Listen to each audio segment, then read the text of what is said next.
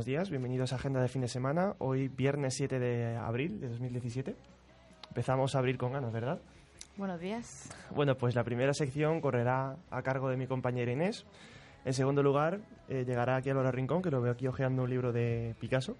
Ha venido emocionado con su, una exposición que ha visitado en el Reina Sofía.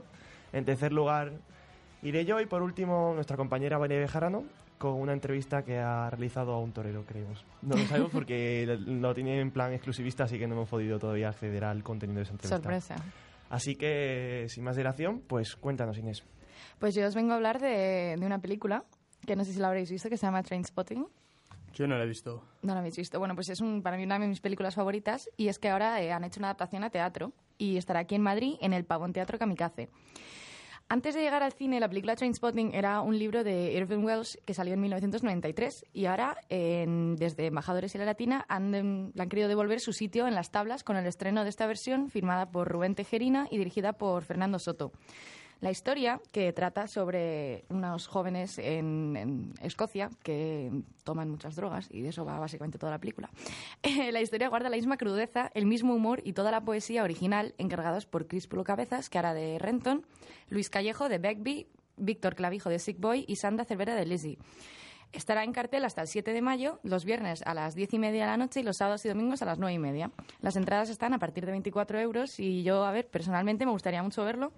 Creo que es muy interesante la adaptación que se hace a, a teatro, ¿no? Sobre todo una película tan conocida y, y tan reconocida por el público que si no la habéis visto, de verdad que os recomiendo verla, tanto la primera del 90 como la segunda parte que salió este año. Y para terminar de convenceros, pues os he dejado una de las canciones de su increíble banda sonora y esto es Lost for Life de Iggy Pop.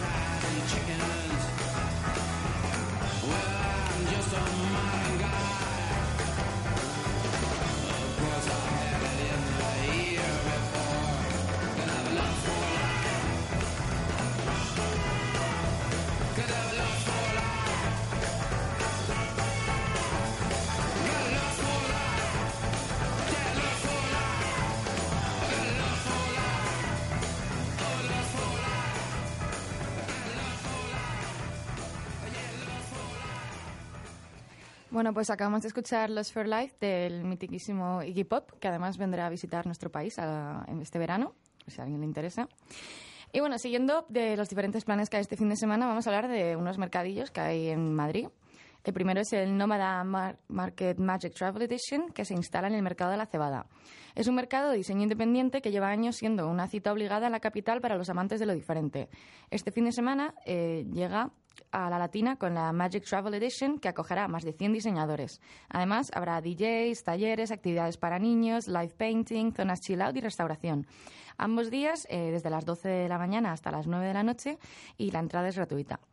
Por otro lado, también eh, entrada gratuita este mismo fin de semana, tenemos Ciento y Pico Market, que llega a su 40 edición. El 7, 8 y 9 de abril vuelve a abrir sus puertas, esta vez con una edición muy especial debido a este 40 aniversario. Contará con 16 marcas de arte, diseño y artesanía que volverán a darse cita en el espacio que lleva su nombre, Ciento y Pico, en la calle Velarde, Metro Tribunal. Apunta porque podrás ver las creaciones de The Cool Cactus, Kakilala Shop, Mogui, Oso Design, Love Sister y muchísimas más creadores.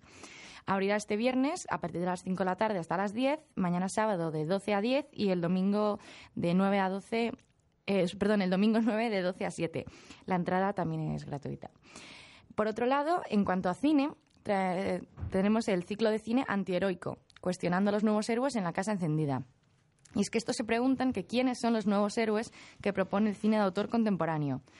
La respuesta la buscaremos en la Casa Encendida, en la Ronda de Valencia de Embajadores, que comenzará eh, su ciclo el fin de semana, el sábado, con El auge del humano de Eduardo Williams, que cuenta la historia de Exe, un argentino que se queda en paro y para sobrevivir comienza a desnudarse delante de una webcam. Lo que es un trabajo frío y desagradable para él, le acabará uniendo con personas de otras puntas del mundo en su misma situación. El viernes 28 y 29 de abril, ya seguimos con la programación que durará todo el mes, eh, se proyectará Why Hast Thou Forsaken Me de Adar Morag sobre el conflicto palestino-israelí encarnado en un joven que sufre bullying. Este festival se alargará durante todo el mes de abril y además durante el mes de mayo, mostrando obras como Tavi de Keiwan Karimi, La Noche de Edgardo Castro, Mina Walking de Joseph Baraki o Weather Green de Mohammad Hamad. Todas las películas se proyectan a las 8 de la tarde y las entradas están a 3 euros. Y por otro lado tenemos Tierra de Nadie, del teatro londinense a la pantalla. Ian McKellen y Patrick Stewart, dos conocidos eh, actores británicos por películas como El Señor de los Anillos o X-Men, han triunfado en el Witham Theatre del West End con la obra No Man's Land. En español sería Tierra de Nadie. Pero no hace falta que viajar para verles, ya que gracias a la plataforma National Theatre Live puedes ver la obra el jueves 6 de abril a las 8 en Yelmocines Plaza Norte y durante el fin de semana en Yelmocines Ideal. La obra cuenta la historia de Hirsty Spooner, dos escritores que se encuentran una noche de verano en un club de Hampstead. Ambos están envejeciendo y lo que empieza por una conversación de historias vitales se vuelve con la mezcla del alcohol en una lucha de poder que continúa en la señora casa de Hearst ya entrada la noche. Todo se complica con la vuelta a casa de los dos hombres más jóvenes y siniestros.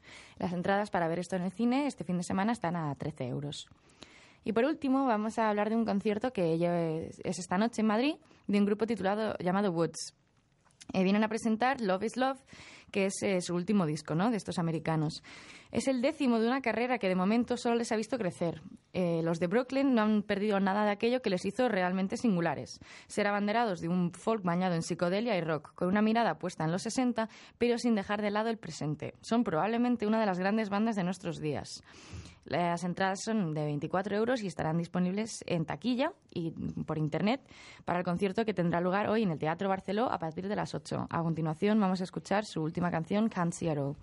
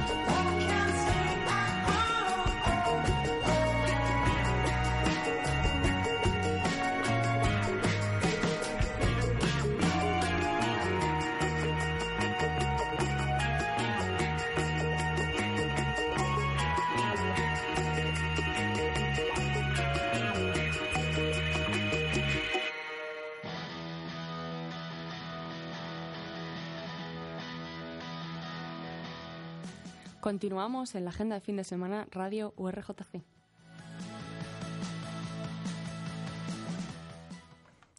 Bueno, ahora voy a dar comienzo a mi sección en la que os voy a traer un museo y también os voy a traer una visita guiada. Primero os voy a traer el el eh, la exposición Picasso, Piedad y Terror, El Camino al Guernica. El Museo Reina Sofía de Madrid aloja una de las exposiciones temporales más esperadas en Madrid que se ha producido en los últimos tiempos y que se inauguró hace dos días. Se trata de una exposición que explica el camino a la obra capital del Reina Sofía, que tiene como autor a Pablo Picasso. Es la exposición Pied- Piedad y Terror, El Camino a Guernica, y se expone como motivo del 80 aniversario de esta pintura. El cuadro fue pintado en el año 1937 y fundamentalmente inspirado por el terror que causó el bombardeo de la Legión Cóndor a la localidad de Guernica. Este suceso tuvo lugar el día 26 de abril de 1937 y se trata de uno de los primeros bombardeos sobre pobla- pobla- población civil en la historia y de los episodios más negros de la Guerra Civil Española. Era día de mercado y el objetivo era aniquilar al mayor número de gente posible. Los horrores de la guerra inspiraron al pintor de Málaga para realizar una de las obras de arte principales del, del siglo XX. Lejos del aca- academicismo propio de las escuelas de bellas artes, Picasso utilizó técnicas expresionistas para este cuadro, influenciado también por su etapa cubista previa. El cuadro fue un encargo del Gobierno de la República, que encomendó, encomendó a Picasso la creación de un mural para ser expuesto en el pabellón español de la Exposición Internacional de París de 1937. Picasso recibió el, en- el encargo a principios de 1937, pero realmente no fue hasta el bombardeo de Guernica, meses después, cuando le vino la inspiración y decidió finalmente lo que iba a pintar, ya que antes de este suceso contestó a los delegados de la República que no estaba seguro de poder ofrecerles lo que querían. La exposición que se aloja ahora mismo en el Reina Sofía es un camino a Guernica, pero se trata de un camino estético. Toda la exposición gira en torno a la evolución de la forma en la obra picasiana de los años posteriores a 1995. Se han traído obras importantes del artista, las cuales caen de lleno en la violencia, como es el caso de las danzas desenfrenadas en las tres bailarinas, o los siniestros enfrentamientos entre el artista y modelo en Mujer peinándose, en la que se remonta a una auténtica angustia trágica, mientras las tropas de Hitler se acercan a París. Este cuadro es un retrato de Dora Maar, la que fue amante y musa del artista durante los años 30. Era fotógrafa y una mujer implicada políticamente, lo cual influyó en el artista tanto en, su obra tanto a nivel personal como eh, artísticamente. Ahora me gustaría discutir con mis compañeros acerca de un tema tan ambiguo como es la simbología del Guernica. Estamos visualizando aquí en directo lo que es el, Guernica en sí. Me gustaría, por ejemplo, a mi compañero Álvaro Herranz que me comentara un poco lo que su primera impresión al ver este cuadro. ¿Cómo me recuerda esto a Historia del Arte el año pasado? Cuando me sacaba el profesor a la pizarra a preguntarme. Bueno, con lo que, ¿Y tú con lo qué que te gusta, de con lo este que te gusta a ti el arte, ¿Cómo? con lo que te gusta a ti el arte, primero Ya. me gustaría, no sé, ¿qué es lo, que, qué es lo, qué es lo más destacable para ti en Hombre, el cuadro? Pues en una precisamente Picasso, que es el yo creo que el abanderado del cubismo, que viene del fobismo y de una etapa tan vanguardista como es el, eh, el, fobismo y en el que se caracteriza por el uso del color que de repente utilice nada más que tonos negros y blancos. O sea, es una cosa que, que llama muchísimo la atención, que no hay no hay color en el cuadro.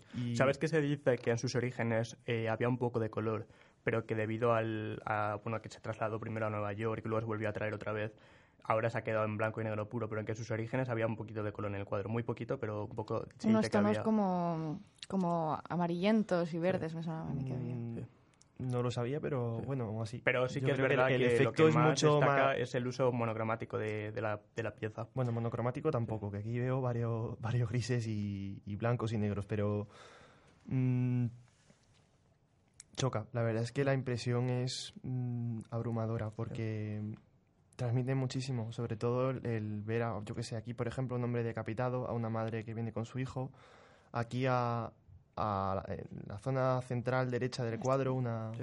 Está el caballo por la zona central. Sí, ¿Y podéis ver alguna referencia? ¿Algún... Mi, mi parte... Y es que soy muy friki de este Sí. cuadro. En plan, me gusta ¿Nos mucho. puedes contar alguna referencia es mi que cua- veas Sí, o sea, este es que es, es mi cuadro favorito. Y una vez me preguntaron que, que por qué era mi cuadro favorito y sin querer envié un mensaje pues un pelín largo explicando por qué era mi cuadro favorito y desde entonces terminado con un oh fuck. así. Sí, y fue como, oh mierda, es demasiado largo.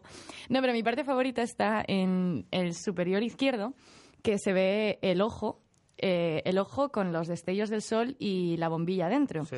Y hay muchísimas interpretaciones diferentes de qué puede ser esta parte, ¿no? Porque, por un lado, al tener la bombilla, mucha gente lo ha interpretado como que significa el avance tecnológico que va unido al avance social y que pues es el de no las bombas, todo esto, el avance tecnológico. Pero luego también hay interpretaciones como un poco más rebuscadas, ¿no? A mí una, la mía favorita es la de la que dice que representa a Helios, que es la en la mitología griega Helios es el representante de- del sol, la representación del sol y en las em, en las eh, imágenes que tenemos de, Helios, en las metopas de Atenas y todo esto, siempre sale como con una corona radiada, que es la misma que lleva el ojo aquí. Los destellos del sol es- son iguales a la corona que lleva. Entonces, el, ah, el mito cuenta que Helios eh, viajaba por el cielo, con, llevando la luz del sol, y yo creo que uniendo esta parte de mitología con la parte de la bombilla, eh, da una imagen muy interesante al cuadro, ¿no? Se podría interpretar como una mezcla entre lo clásico y lo nuevo. Hay, hay muchas interpretaciones, la verdad, cada uno que elija la que quiera, pero es, me parece muy interesante. Además que luego hay muchos elementos que se repiten, ¿no? Vemos las, las man- la, la- la mano con el arma, hay unas cuantas por ahí. ¿Podéis ver muy- alguna referencia a algún pintor eh, anterior? bueno, sí, Pues, os puedo dar una pillas. pista. Goya. Goya. Mm, Hay un cuadro de Goya muy famoso que está en el Prado que se llama Los fusilamientos del 2 de mayo, Sí. que sale un hombre con, con las manos hacia arriba. Y Ah, es verdad, inspiró- sí, sí, sí. corre- sí, en, en, este la- en el superior derecho Sí, vemos superior a derecho. Y luego también vemos animales como es el toro, como mi- es... el mítico toro Sí, español. Es que mi parte favorita de... O sea, me parece que este cuadro no solamente tiene tanto como es artísticamente, ¿no? Que tiene mucho valor social. Sí. Que el hecho de que Picasso dejase claro que él no quería que, que el cuadro volviese a España hasta que hubiese Democracia. democracia, me parece un, un dato muy, muy importante. Sí. Y que, que suerte que lo tengamos de vuelta, porque es increíble. Bueno, y si yo- alguien no lo ha visto, pues... ¿Qué, qué- está haciendo con su vida? Yo soy de humanidades y no, estoy obligado a ver la- también la parte formal y no deja de llamarme la atención como eh, dentro del empleo del cubismo, que es una corriente artística tan abstracta, puede dar, puede transmitir la sensación de una sensación de pesadez, de Hmm. Es eh, una sensación de, de horror. Es lo que lo Efectivamente, o sea, dentro de la Sí. lo abstracto que es el cubismo, tú ves el cuadro y ves guerra Porque directamente. yo hasta que no entiendo algo, o sea, no me da una sensación de, de terror, que es lo que me transmite ese- este cuadro. Y el cubismo dentro de lo que cabe, cuando ves un cuadro tienes que pararte un rato a analizarlo y decir, vale, ya sé lo que estoy viendo. No, pero, Pero aquí a es la primera es- es instancia, muy directo, o sea, aunque es- no veas directamente Sí, lo que es, te da la Es, sensación un- de... es un- el cuadro abstra- abstracto menos, del, menos abstracto que conozco. Es una cosa... También vemos símbolos de esperanza, como es, por ejemplo, una flor eh, que vemos abajo del todo, Sí, que está, está siendo sostenida por una mano. Sí, pero que esperanza poca. Yo- Y este es el último programa de agenda de fin de semana. A partir de ahora nos, dedique- nos llamaremos Club de Fans de Pablo Picasso.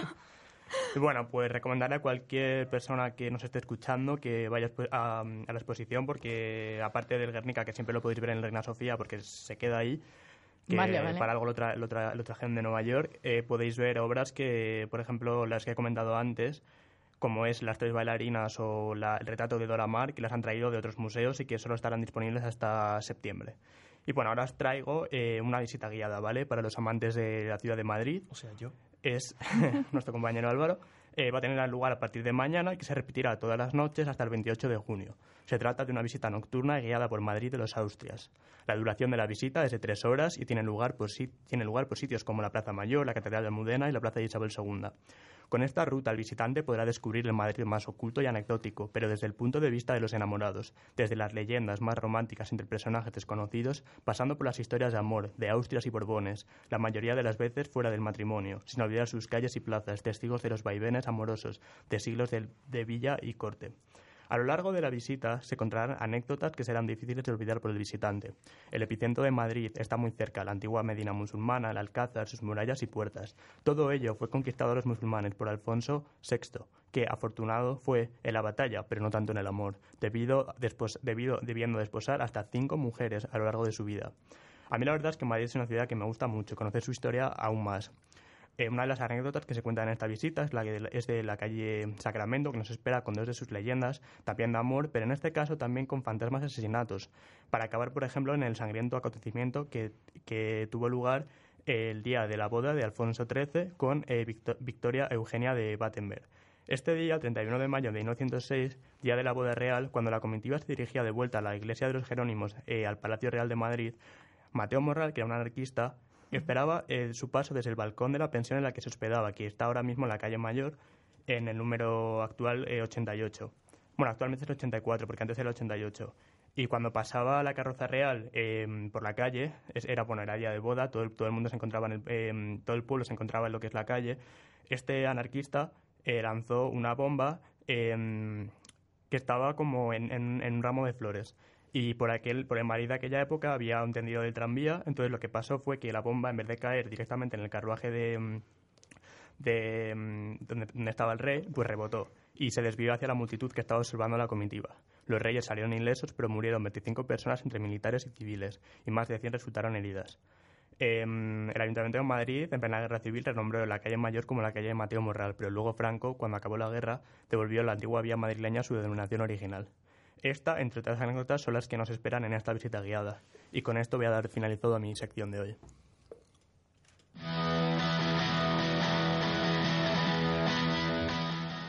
Continuamos aquí en la agenda fin de semana en la radio URJC.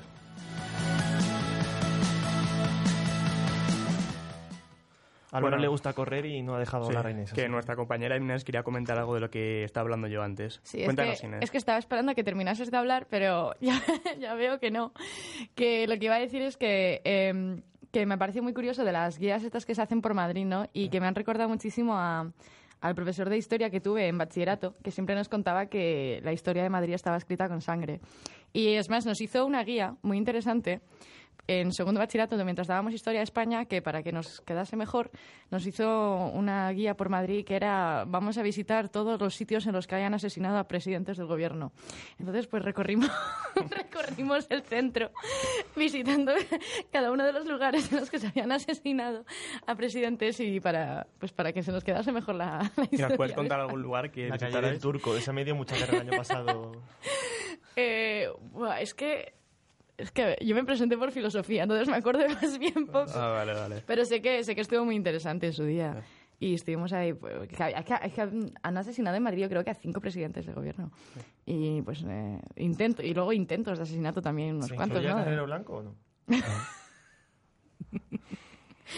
Bueno, siguiente tema. El caso, que a lo que íbamos es que vamos a hablar de deportes. Porque si no, nos van a arrestar por al- enaltecimiento del terrorismo. Y... Oye, he preguntado que si se incluye a Carrero Blanco como presidente, no, No, no, no, no, no. chiste, ni me he reído, ni nada de nada. No, no, no, pero ya tal, tal como están las cosas hoy en día, yo prefiero no sacar el tema. Pero bueno, hablando del enaltecimiento del terrorismo, vamos a hablar que mañana juega el Real Madrid. Eh, en la Liga Santander mañana juega el Real Madrid contra el Atlético de Madrid. El- en el Santiago Bernabéu a las 4 y cuarto. El derby madrileño por excelencia, que están ahí los dos luchando por los puestos altos de la tabla. ¿Qué, qué, qué opináis del partido, chicos? ¿Qué creéis que va a pasar? Yo es que no soy muy fan del, del fútbol. Es que ¿dónde está Marta cuando la necesito?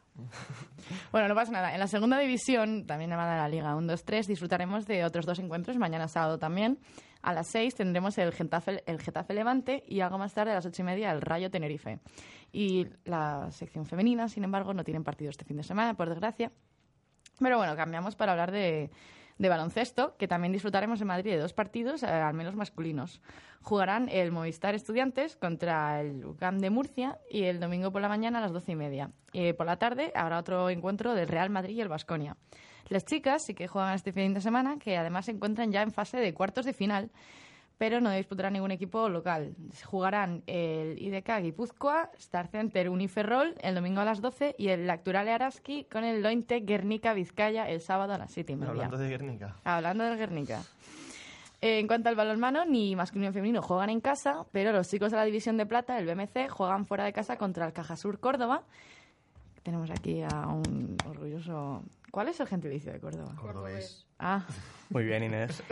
eh, 11 años en España, ¿eh? Y todavía no sé hablar español. Es que te juro que me, me, me sabía- me había salido cordobeño y dije, no, eso es una muy mala. Bueno, soy sevillano, pero bueno. Bueno, pero, eh, pero tú no eras de... Bueno, bueno, no pasa Sí, nada. pero Él nació es de allí. Triana. Soy de Triana. Ah. Es de Triana. Bueno, pues para seguir haciendo el ridículo voy a seguir pronunciando malas cosas. El Cajasur de Córdoba juega contra las chicas del Basi Villaverde y las del Betia BM Alcobendas contra el Aula Cultural y el Vera Vera respectivamente. Los tres partidos serán el primer día de la jornada, mañana sábado. Cambiando un poco la temática de los viernes, hablaremos un poco de golf, ya que ayer tuvo lugar el comienzo del Masters de Augusta. Este evento, uno de los cuatro majors del golf, los cuatro torneos más importantes de todos los años en el golf masculino. De los cuatro, este es el que se comienza a celebrar antes. La ronda final del torneo tiene lugar anualmente el fin de semana del segundo domingo de abril desde 1934. Ganar este torneo otorga varios privilegios, pero hay uno de ellos muy distintivo y es la codiciada chaqueta verde que identifica al ganador como socio del club. En la ceremonia, tras el emotivo discurso de Billy Payne, ha tenido lugar un minuto de silencio por uno de los reyes del golf, Arnold Palmer, fallecido el pasado septiembre. Esta ha sido la primera ceremonia sin su presencia. Los estadounidenses Daniel Summerhays y Russell Henley fueron los primeros en salir a las 8 horas. En cuanto a nuestra agenda de carreras, traemos tres grandes encuentros este fin de semana.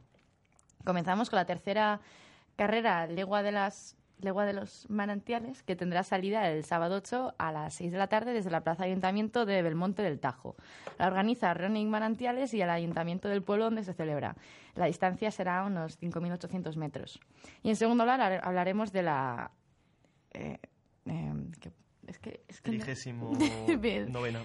Vigésimo- trigésimo trigésimo novena. Si es que Marta lee muy bien los números romanos, pero nosotros no. Sí, se le da mal el, Inés se le da el- romano y el latín ya peor todavía. El romano. Si es que yo estudié, yo hice economía, chicos, que tampoco tengo ni, ni idea, pero bueno. la 39 medio maratón de Coslada y la cuarta doble legua, que tendrá lugar el domingo 9 en Coslada. Los participantes saldrán desde la avenida José Garate a las 10 de la mañana para recorrer una distancia de 21 metros. 21.000 metros. metros, si fuesen 21 metros, pues yo podría participar en eso. y lo organiza la Unión Atlética de Coslada. Y hablamos también de la primera carrera popular de Entrevías, que corre por el barrio. Este sábado que comenzará la carrera desde el campo de fútbol de los Arbolitos, perteneciente al Centro Deportivo de Entrevías. Correrán las siguientes categorías, juvenil, senior y veterano. Los beneficios de la prueba serán destinados a organizaciones sociales sin ánimo de lucro que trabajen con la población del barrio de Entrevías. La organización corre a cargo del Club Deportivo Elemental Área 3 Fitness, Running Park Madrid y la Junta Municipal de Puente de Vallecas. Y por último hablaremos de la famosa Oli Run, que tendrá lugar este... De verdad acabas de hacer ese chiste. O sea, he dicho Oli Run y se ha girado y me ha, me ha sonreído y me ha dicho Oli. En fin, Álvaro, la famosa Oli Run, ¿no? que es esta carrera donde se imita la famosa fiesta hindú de que tirar los polvos estos de colores, pero de forma totalmente diferente a como se hace en la India, porque mm, esto es España y aquí se hacen las cosas así. Así que nada, es una carrera en la que nadie corre, pero todo el mundo se junta para tirarse polvos de colores. El 9 de domingo a las 11 de la mañana, con salida desde la avenida José Antonio Corrales, con avenida de Manuel Fraga y con llegada a la avenida Las Fuerzas Armadas. Esta carrera consta de 5 kilómetros sin tiempo, porque la gente no va a correr, la gente va a hacerse selfies con los colorines por toda la cara, donde los participantes se rocían de pies a cabeza con polvos de colores a cada kilómetro. Al final de esta carrera, los corredores les fiesta la fiesta de color o Oliboom, donde ya todos los colores inundarán el cielo de la ciudad. Los precios para inscribirse varían por categorías. Eh, si te quieres inscribir de forma individual y eres mayor de 13 años, pues eh, el precio son 19 euros. Toma. Los grupos a partir de cuatro personas, 18 euros por persona. Y los niños pequeños, que con esta exclusividad pagarán un euro menos, pagarán 17 euros. Y los menores de 7 años ya, por manera simbólica, pagarán un euro. Si a alguien le interesa eh, destropearse la ropa este fin de semana, pueden visitar la Olirran, no, que ahora fuera de, tota- de forma totalmente seria es bastante entretenido y sobre todo ahora con el buen tiempo es muy divertido. Y la verdad es que si os interesa, pues allá. ahí No lo cuelo por menor de 7 años, ¿verdad? ¿Qué? No cuelo A ver, yo creo años. que si te las apañas, igual, no sé. Si hablo, puede que sí, ¿no? Si hablas, puede que sí. Si pronuncias los números romanos como yo, puede que sí.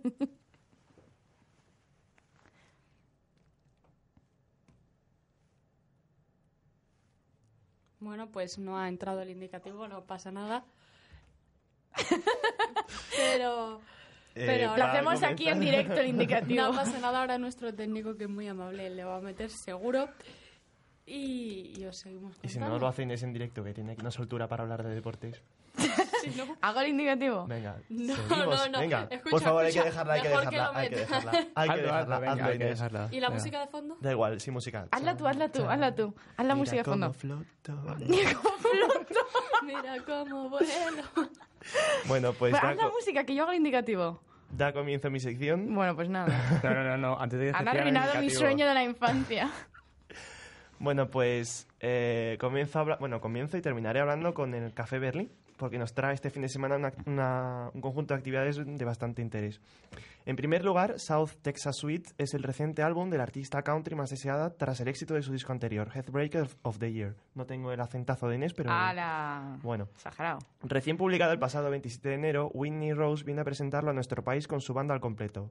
South Texas Suite tiene un toque de nostalgia, profundo romanticismo y desafío personal. Texas a través de la mirada y los oídos de Whitney Rose. Los últimos dos años han sido enormes para Whitney. En este tiempo se ha convertido en una sensación internacional, aupada como la artista country pop vintage del momento.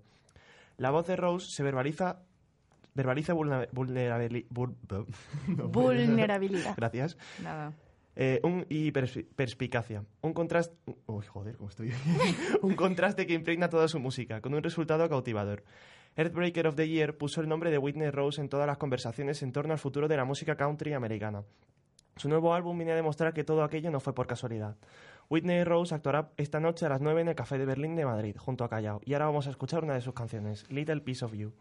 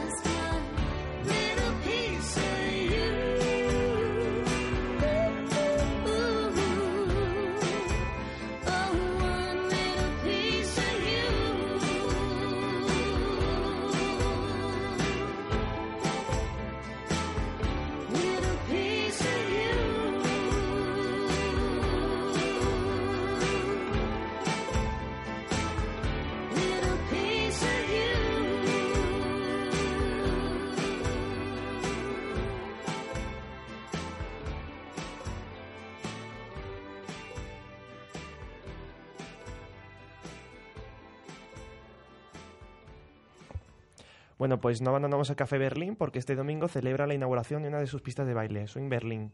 Para celebrarlo, la sala de conciertos ha organizado un evento que pretende ser tan ambicioso como lo fue su inauguración, y para ello contarán con la actuación de uno de los grupos de jazz más importantes de Madrid, el Molino Big Band. Formada por 19 músicos, esta pequeña orquesta de jazz busca acercarse a lo más posible a los estilos de los años 20, 30 y 40, tanto en versiones instrumentales como acompañando temas vocales. Vamos a escuchar a continuación uno de sus mejores temas, When You Are Smiling.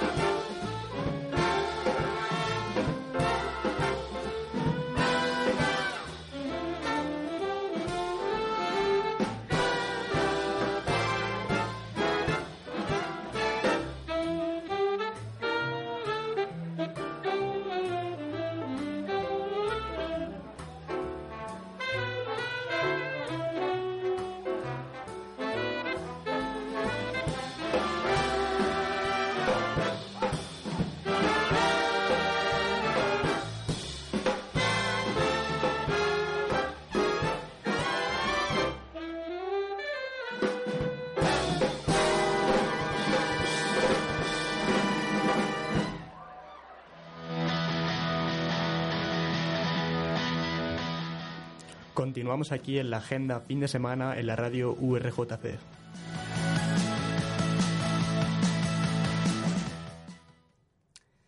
Bueno, pues ahora os voy a contar un poquito de mi sección. Bueno, yo en realidad tampoco tengo que contar mucho, porque lo que traigo es una entrevista y luego hablaremos un poco de Semana Santa así antes de despedirnos.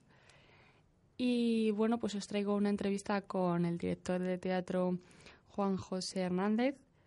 Eh, Bueno, yo he presentado el programa diciendo que era torero, porque pensaba que era un torero. Bueno, pues no, es el director de teatro de un grupo juvenil de, llamado Ilusiones con mm, creo que ocho premios Buero Vallejo de teatro juvenil. No hay toros por medio, ¿no? No, Para quedar bien. No, Vale. lo siento. La o sea, la bueno, puedo decir una cosa de toros que no tenía previsto, pero desde aquí lo puedo decir. Eh, de todas formas, lo desarrollaré después de Semana Santa porque es para después. Eh, es un certamen el 29 de abril en Villaseca y estará uno de un novillero que se llama Sergio Díaz Hernández. Pues si no lo sabes tú. sé que se llama Sergio y que me lo, había me lo habían comentado por las redes sociales que lo dijera, pero es que los apellidos y eso tampoco lo tenía muy estudiado para hoy. Te lo digo por quedar bien, porque has dicho toros, pues yo te digo algo de toros, pero, pero no, es un director de teatro eh, increíble que hace todo por amor al arte, que lleva muchos años dedicándose a esto, o sea, dedicándose a esto.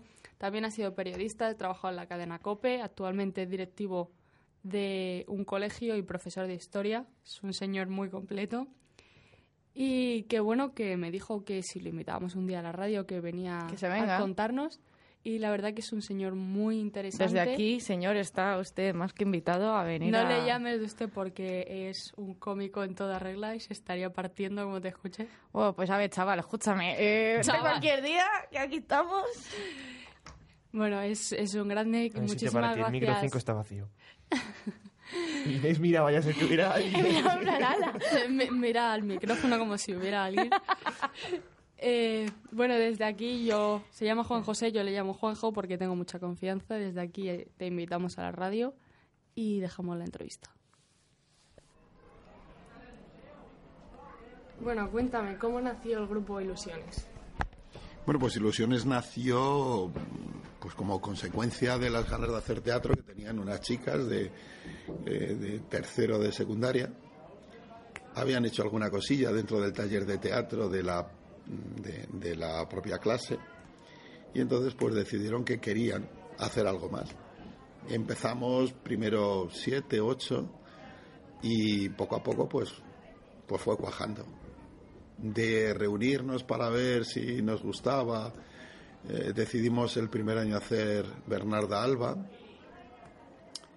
y luego pues a partir de ahí cuajó el- la idea y ya año a año ha ido aumentando el número de participantes y ha ido pues aumentando también la ilusión del grupo. Eh, la obra de Bernarda Alba tengo entendido que ha ganado algunos premios.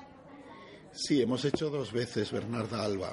La primera vez eh, conseguimos el premio a la mejor actriz principal y fuimos finalistas del- de la Comunidad de Madrid en el certamen de teatro escolar y también en el certamen de los premios de lo que hoy se llaman premios Buero de Teatro, que entonces eran los premios Candileja, eh, dirigido fundamentalmente a grupos juveniles, a grupos jóvenes.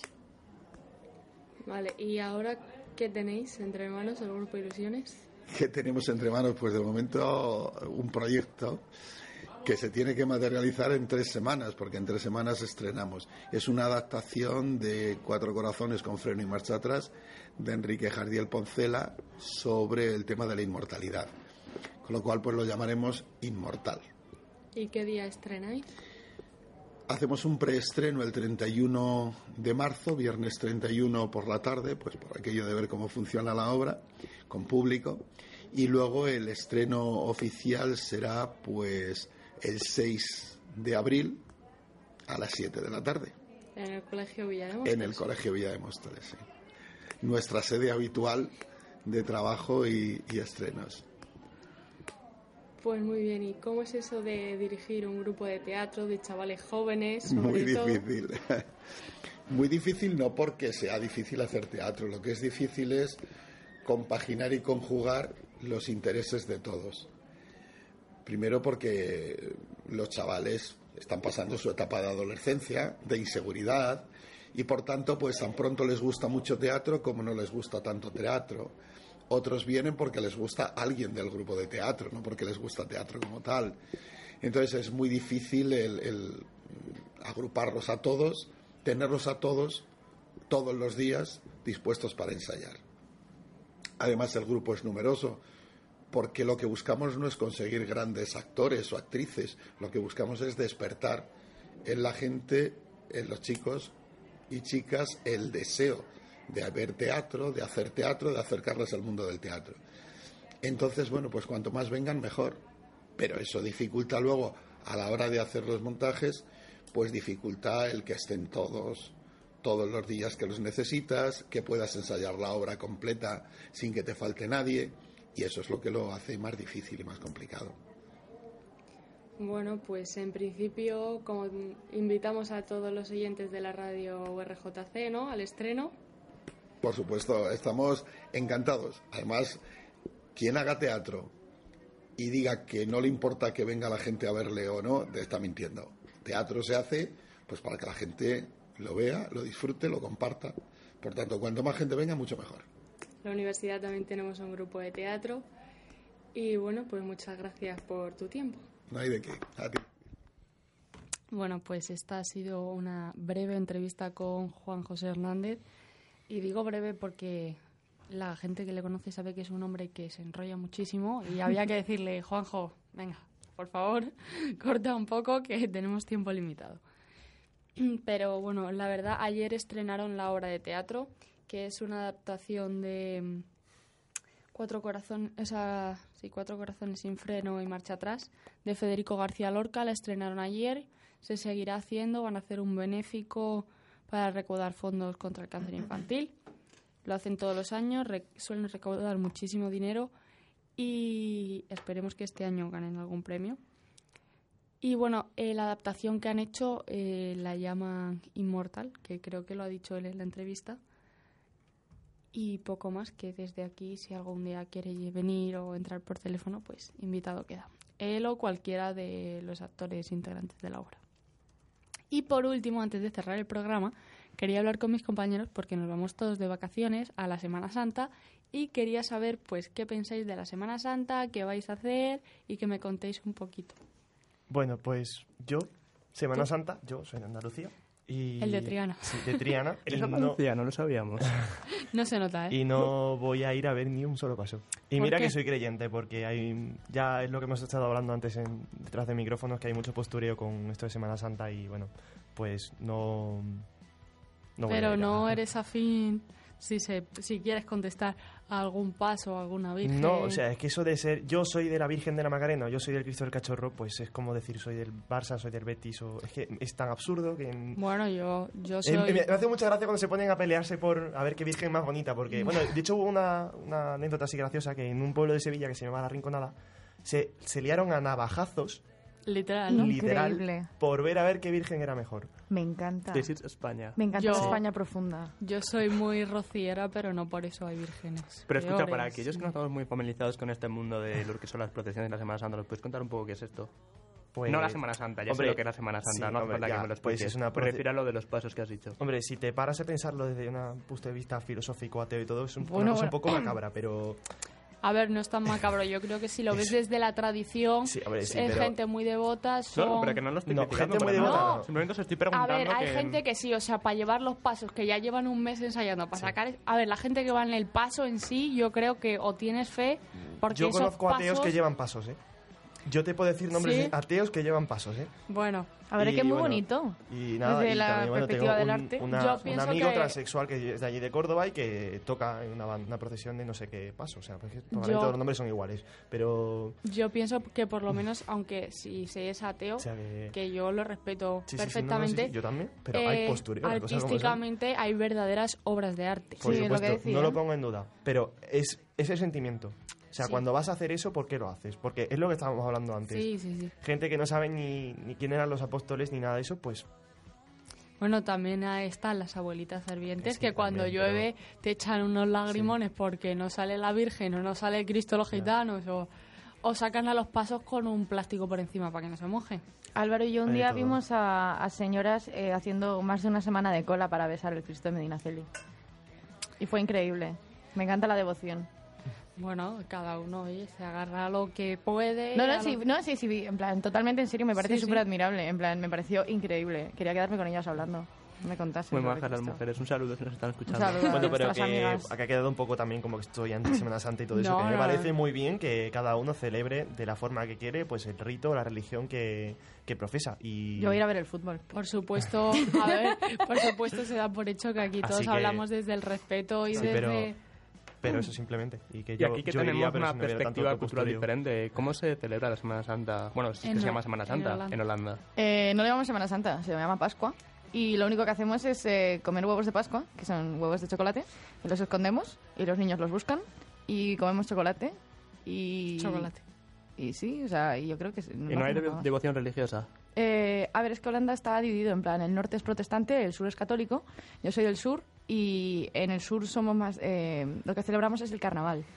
En plan, que fue hace el mes pasado, hace, no, hace dos meses, celebramos muchísimo el carnaval, en plan, una semana de fiesta absoluta, en plan, se- que se- todos los pueblos del sur, bueno, la gente del norte venía al sur a celebrarlo y sacábamos como como las fallas, los como no sé cómo se llama esto, pero pero sin quemarlo y nada, pero no hacemos nada religioso. Que yo no sé hablar ya a estas, a estas horas. Bueno, pues ya os hemos contado un poquito nuestros planes. Espero que paséis una feliz Semana Santa, que disfrutéis, si sois religiosos, si no lo sois, que os vayáis a la playa y toméis un poco el sol, que dicen que va a hacer bueno. Y, y que un saludo, que os esperamos el próximo viernes después del lunes de Pascua de Semana Santa, que estaremos aquí como cada viernes. Muchísimas gracias por estar ahí. Ya sabéis, cualquier red social, cualquier duda, cualquier cosa nos podéis comentar. Y hasta el próximo viernes.